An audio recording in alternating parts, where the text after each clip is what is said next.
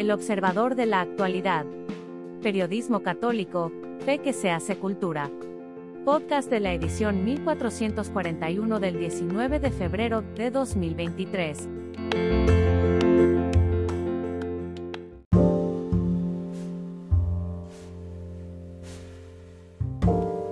Editorial del Observador. México con sentido. En un pequeño y sustancioso ensayo, escrito por el filósofo Guillermo Hurtado, México sin sentido, señaló que nuestra falta de sentido colectivo es el telón de fondo de todos los demás problemas políticos, económicos y sociales que nos agobian. La esperanza de Guillermo Hurtado es que en la medida en que construyamos un nuevo sentido, podremos ir resolviendo los demás problemas de México. Octavio Paz en El laberinto de la soledad, incluso José Vasconcelos en La raza cósmica, piensan que la construcción de un sentido pasa necesariamente por reconocer lo que nos une y borrar lo que nos separa. En los 202 años de consumada nuestra independencia, hemos vivido envueltos en las querellas de las dos mitades, liberales y conservadores, hispanófilos e indigenistas, patrones y obreros, izquierda y derecha, chairos y fifís, y un sinnúmero de etiquetas que nos alejan de la construcción de un espacio común. Lo que nos da sentido como nación es y sigue siendo la Virgen de Guadalupe. Ella unió a los contrarios y motivó la transformación moral de conquistadores y de conquistados.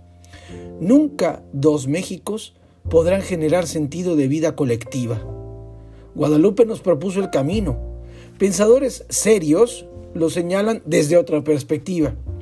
El reto de nuestra generación y de sus gobiernos es unir sin destrozar, sin imponer, solo por la fuerza del reconocimiento de la dignidad de todos los mexicanos.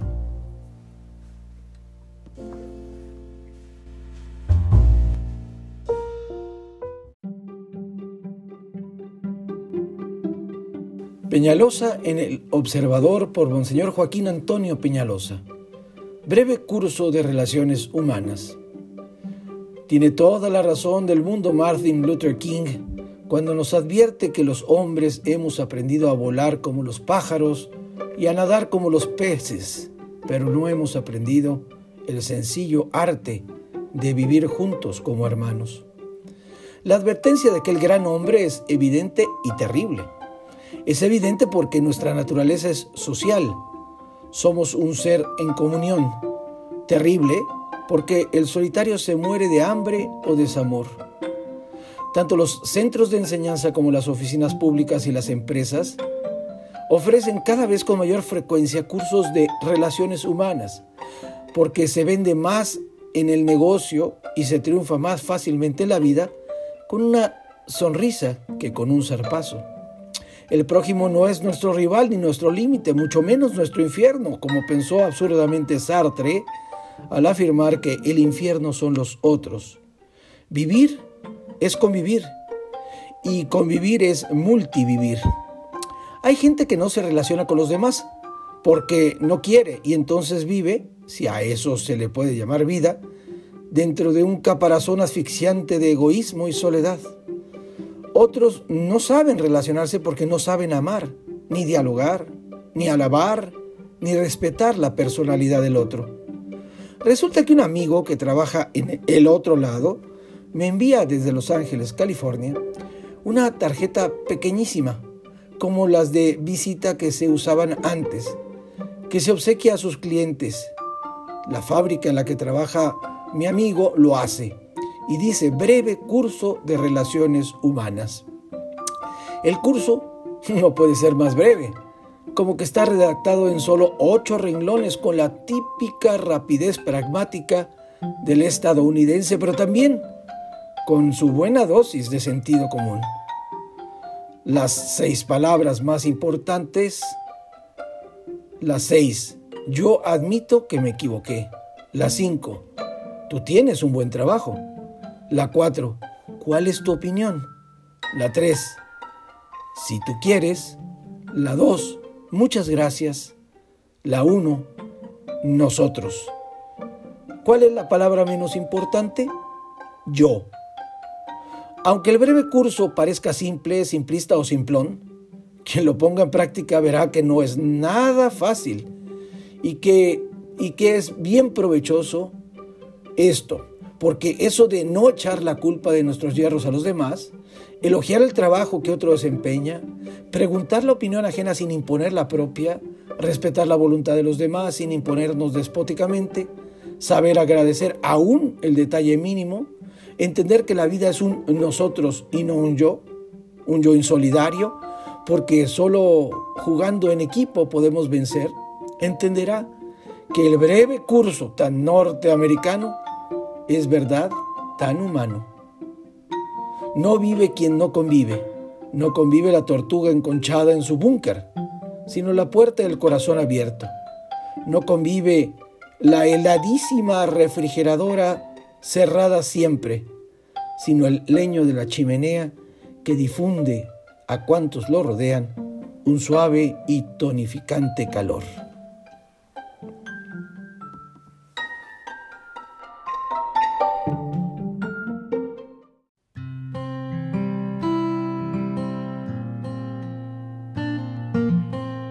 Peregrinar en la cuaresma hacia la corona que no se marchita. Lo más importante en esta cuaresma será estar con Jesús y dejarse transformar por Él. Por Ángelo de Simone. Una de las cosas que más he disfrutado de los viajes a Tierra Santa con peregrinaciones.mx es el poder transitar por las huellas de Jesús siendo testigo del quinto Evangelio, el entorno histórico y geográfico en el que la palabra de Dios se reveló y luego se hizo carne en Jesús de Nazaret, para nosotros y para nuestra salvación. Cuando peregrinamos, nos damos cuenta de un sinfín de cosas que Dios nos desea revelar, y que muchas veces nosotros conocemos, pero escondemos en lo más profundo del corazón para evadirlos, y no enfrentarlos en este proceso de crecimiento que llamamos espiritualidad.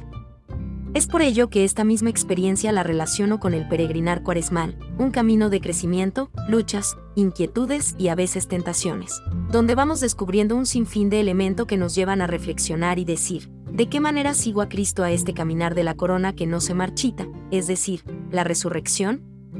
Durante este camino muchas veces puedes sentir angustias, presiones y hasta dudas de cómo seguir a Cristo con mayor libertad y fortaleza. Es por ello que te presento tres consejos que son vitales para construir este entrenamiento que nos llevarán al podium del cielo.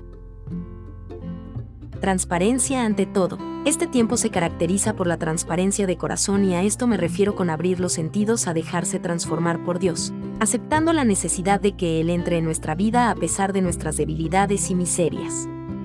De nada nos sirve mostrar una imagen pulcra en el templo, cuando nuestro corazón esconde tempestades y miserias. Criterios claros.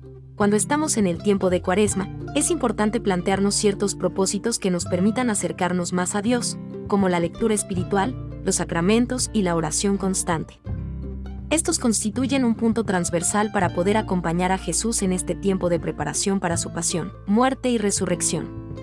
Ubica una lectura espiritual que sea de tu agrado, establece un tiempo para leer y otro para meditar, siendo realista con las metas para poder lograrlo y mantener un hábito positivo al respecto. Voluntad firme, este punto es vital para cumplir los propósitos cuaresmales. A menudo nos hacemos una lista de cosas por cambiar y de acciones a realizar, que caemos en el fariseísmo legalista donde cada uno de nosotros está más atento a la ley que a la caridad que supone cada uno de nuestros propósitos. Es importante plantearnos una meta clara para cumplirla con tenacidad, pidiéndole al Señor la fortaleza necesaria para ir transformando esa pequeña área que tanto necesita de Él. Muchos serán los consejos que leamos y escuchemos en esta cuaresma, pero lo más importante e inmediato del mismo será gestar con Jesús e y dejarse transformar por Él. Que en este tiempo seamos fuertes para decir, Señor, toca mi vida y permíteme tener un corazón limpio para poder seguirte hasta la cruz. ¿Y tú, estás preparado para esta peregrinación cuaresmal?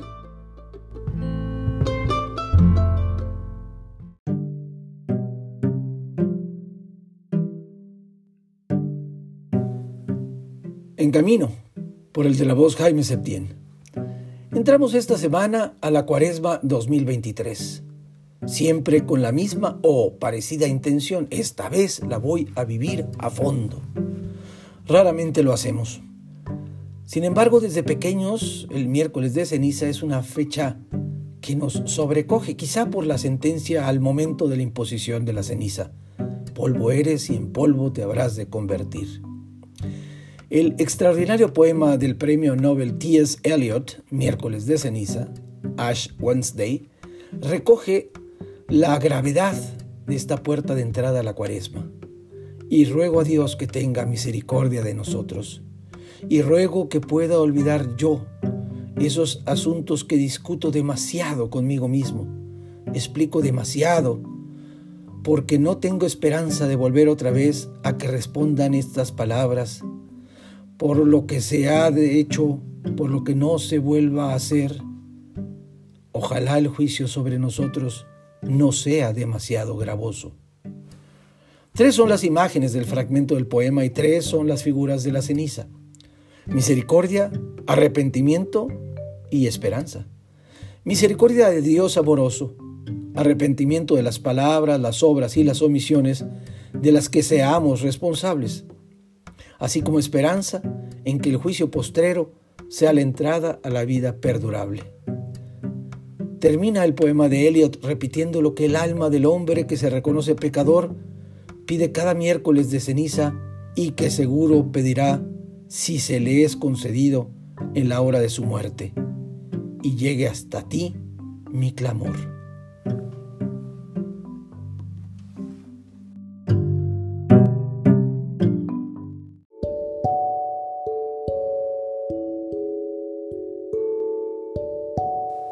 Alivio de caminantes por el padre Justo López Melús. Un joven agrónomo argentino llegó a las tierras que había heredado de sus padres con su título y sus técnicas modernas. Acudió a un propietario vecino, hombre de consejo, y le preguntó si daría algodón su campo. Patroncito, le dijo el vecino, nunca vi algodón en su campo. No creo que dé algodón más un poco de hierba, algo de fruta, leña. ¿Y soya? ¿Soya daría mi campo? No creo, nunca vi soya en él. ¿Y, maíz? Nunca vi maíz por ahí, no creo que le dé maíz. Gracias por el consejo, patrón, le dijo el joven. Pero mire usted, voy a probar a ver qué pasa. Voy a sembrar. Bueno, si usted siembra, si usted siembra, patroncito, eso es otra cosa. Señor, que no recemos menos, pero que sembremos más.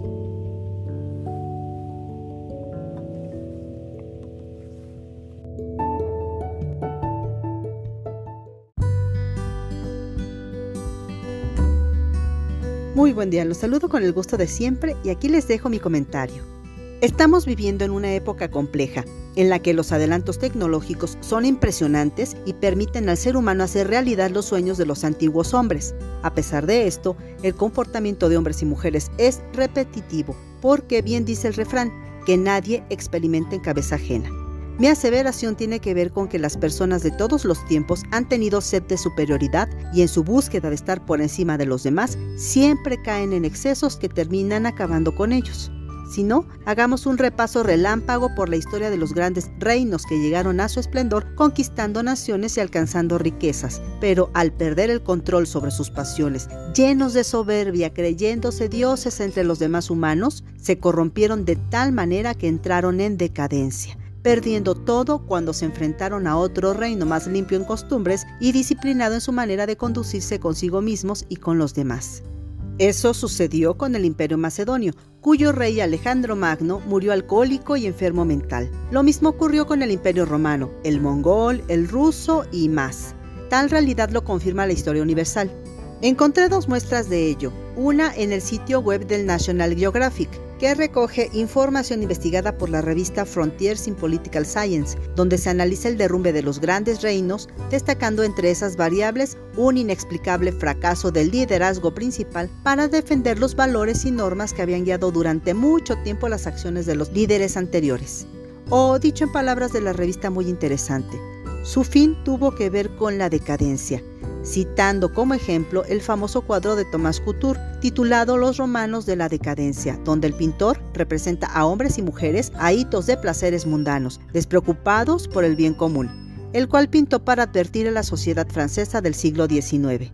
Creo que todos nos damos cuenta de que la degradación de la persona trae muchas desgracias. Pero quizá nos ha hecho falta ahondar en que si hombres y mujeres se pierden a sí mismos es porque no saben ponerse límites. Vivimos con la falsa idea de que la libertad radica en hacer lo que nos plazca, desoyendo consejos, ignorando los valores, las reglas y los mandamientos por considerarlos anticuados, creyendo que nada de lo que hagamos tendrá consecuencias. Y lo más grave es que los niños y los jóvenes están creciendo con esa convicción, poniendo en riesgo su futuro. La única verdad, aunque no le guste a muchos, es que para ser libre hay que limitarse a uno mismo, porque es fácil encadenarse a vicios y malas costumbres. Comer sin medida trae malestar al estómago, obesidad y enfermedades. Beber alcohol al principio puede ser divertido, pero una borrachera se convierte en descontrol y pérdida de la dignidad y finalmente en un vicio que acarreará muchos males. Tener sexo nunca podrá ser una diversión, pues implica donarse enteramente a otra persona, volviéndose un vínculo imposible de olvidar porque la acción queda dentro de uno. Por eso es tan íntimo y requiere amor y compromiso. Faltar al respeto, robar, mentir, matar y todo lo que signifique sobrepasar límites se puede convertir en hábitos que al final conducirán a la perdición, porque lo difícil es comenzar y una vez hecho el daño, frenarlo significará reconocer que se requiere de mucha voluntad y ayuda externa. Por eso pensemos en que permitirnos acciones que atentan contra nuestra dignidad nunca podrán justificarse. Sin embargo, podemos aprender a evitarlas. O bien, si hemos caído, será necesario buscar ayuda y estar atentos a las señales de alerta cuando exista peligro para cuidarnos de reincidir. Entre las acciones que podemos implementar está hacer un examen de conciencia, es decir, hacer un repaso de nuestro día para detectar lo que no estuvo bien y poner remedio al día siguiente. Eso nos ayudará a conocernos y a prepararnos para cuando se presente nuevamente alguna adversidad. Otra es recordar que nuestros niños nos ven y nos imitan. Por eso pensemos antes de actuar y pongamos límites para que ellos también moldeen su carácter y su personalidad. Y no menos importante, perdonarnos a nosotros mismos. Lo hecho en el pasado no podemos borrarlo, pero eso no quiere decir que debamos vivir con el peso de nuestras faltas si ya fueron reparadas. Por eso, seamos libres poniéndonos límites. Que tengan una excelente semana.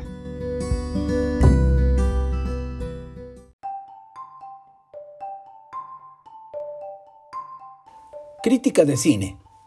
Un vecino gruñón de Mark Forster. Otto Anderson, un impecable Tom Hanks, es igual que los haters en las redes sociales. Todo lo critica, todo lo corrige, todo está siempre mal a sus ojos de justiciero de medio pelo. Su desdén hacia el resto del mundo es, sin embargo, el reflejo de su propia desesperación. Una y otra vez de modo fallido, Otto intenta quitarse la vida. El hueco que su difunta mujer ha dejado parece no poder llenarse con nada. Afortunadamente, la llegada de Marisol, una inolvidable Mariana Treviño, acompañada de su torpe marido y sus dos hijas, conseguirá desmontar el caparazón de su avinagrado vecino con sus deliciosas galletas y sus toneladas de cariño. El remake americano de Un hombre llamado Ove de Hannes Holm 2015, lejos del cinismo del original nórdico, es un eficaz recordatorio de que en esta vida al final gana el que abraza más fuerte. Con una artística dirección de fotografía de Matías Koningweiser y la edición de Matt Chise, combinada con el diseño de producción de Barbara Ling, esta cinta logra un aspecto bastante similar al del filme que se convirtió en todo un fenómeno en Suecia. No obstante, el film dirigido por Mark Forrester tiene su propia manera de volver a contar la historia con un aire muy estadounidense que resonará por mucho tiempo en todo aquel que lo vea.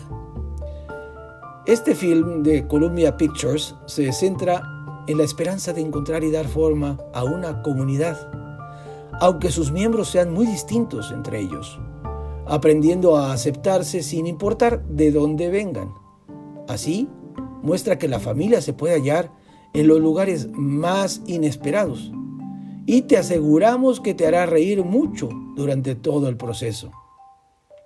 Esto nos lleva a hablar de las divertidas actuaciones que tanto Hanks como Treviño se encargan de llevarte por un viaje de descubrimiento del otro.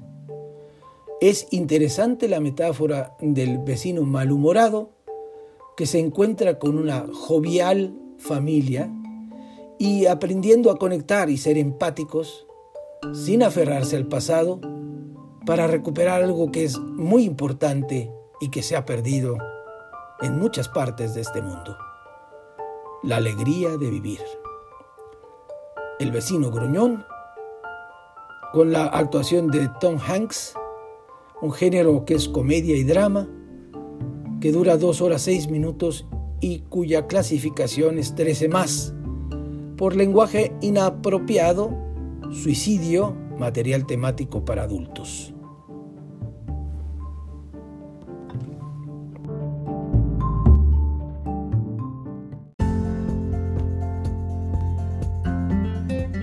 Influjo en la decisión por el padre Fernando Pascual. Tomamos continuamente decisiones. Algunas son sencillas, como cuando ponemos dos cucharas de azúcar en el café. Otras son mucho más complejas, como cuando decidimos las actividades para el próximo verano. Cada decisión está rodeada de una serie de influjos en las que se entremezclan movimientos interiores e influjos exteriores. Internamente recibimos influjos de la presión de la sangre, del prurito en la piel o del vacío o llenado del estómago, de un dolor de cabeza más o menos molesto, de los efectos colaterales de una medicina. Recibimos también influjos internos mm, por los que podemos llamar nuestra psique. La alegría tras una buena noticia influye en el modo de ver y decidir, como también influye la tristeza que puede durar meses tras la muerte de un ser querido. Los influjos externos llegan de diversas maneras. Algunos parecen insignificantes, como cuando sopla un fuerte viento que evitamos enseguida al entrar en un portal. Otros tienen un peso mayor, como cuando contraemos un virus que condicionará por semanas nuestra salud. Otros influjos externos proceden de noticias, hechos que observamos, comentarios que nos llegan directa o indirectamente. Cuando un amigo nos informa que otro amigo nos critica a nuestra espalda, reaccionamos de forma más o menos intensa. Y eso influye luego en nuestras decisiones. Sabemos que para tomar buenas decisiones hace falta un buen uso de la prudencia, sobre todo a la hora de identificar los pros y contras de cada alternativa. Un poco de sangre fría y una dosis de pasión bien orientada. En ocasiones los influjos internos y externos hacen difícil llegar a buenas decisiones porque nos quitan la concentración, porque nos inquietan, porque provocan deseos de revancha o rencores que desorientan hasta desembocar en decisiones de las que luego tenemos que arrepentirnos. No podemos controlar muchos influjos que llegan como olas continuas en la playa y que nos afectan de modos más o menos intensos. Lo que sí podemos hacer es trabajar para que influjos negativos no nos aparten del bien ni cieguen nuestro corazón. Podemos sobre todo pedir a Dios serenidad interior, fortaleza de espíritu, luz para ser prudentes, amor que supere los daños que ciertos influjos pueden haber provocado en nosotros. Entonces tendremos mejores disposiciones para que a la hora de decidir podamos avanzar un poco en el camino que lleve a lo bueno, lo noble, lo justo y lo bello.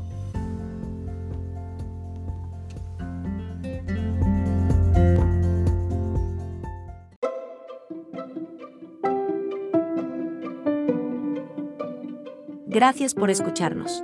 Si le gusta nuestro material puede ayudarnos a seguir, puede donar en nuestro sitio o suscribirse. Visite en la web elobservadorenlinea.com.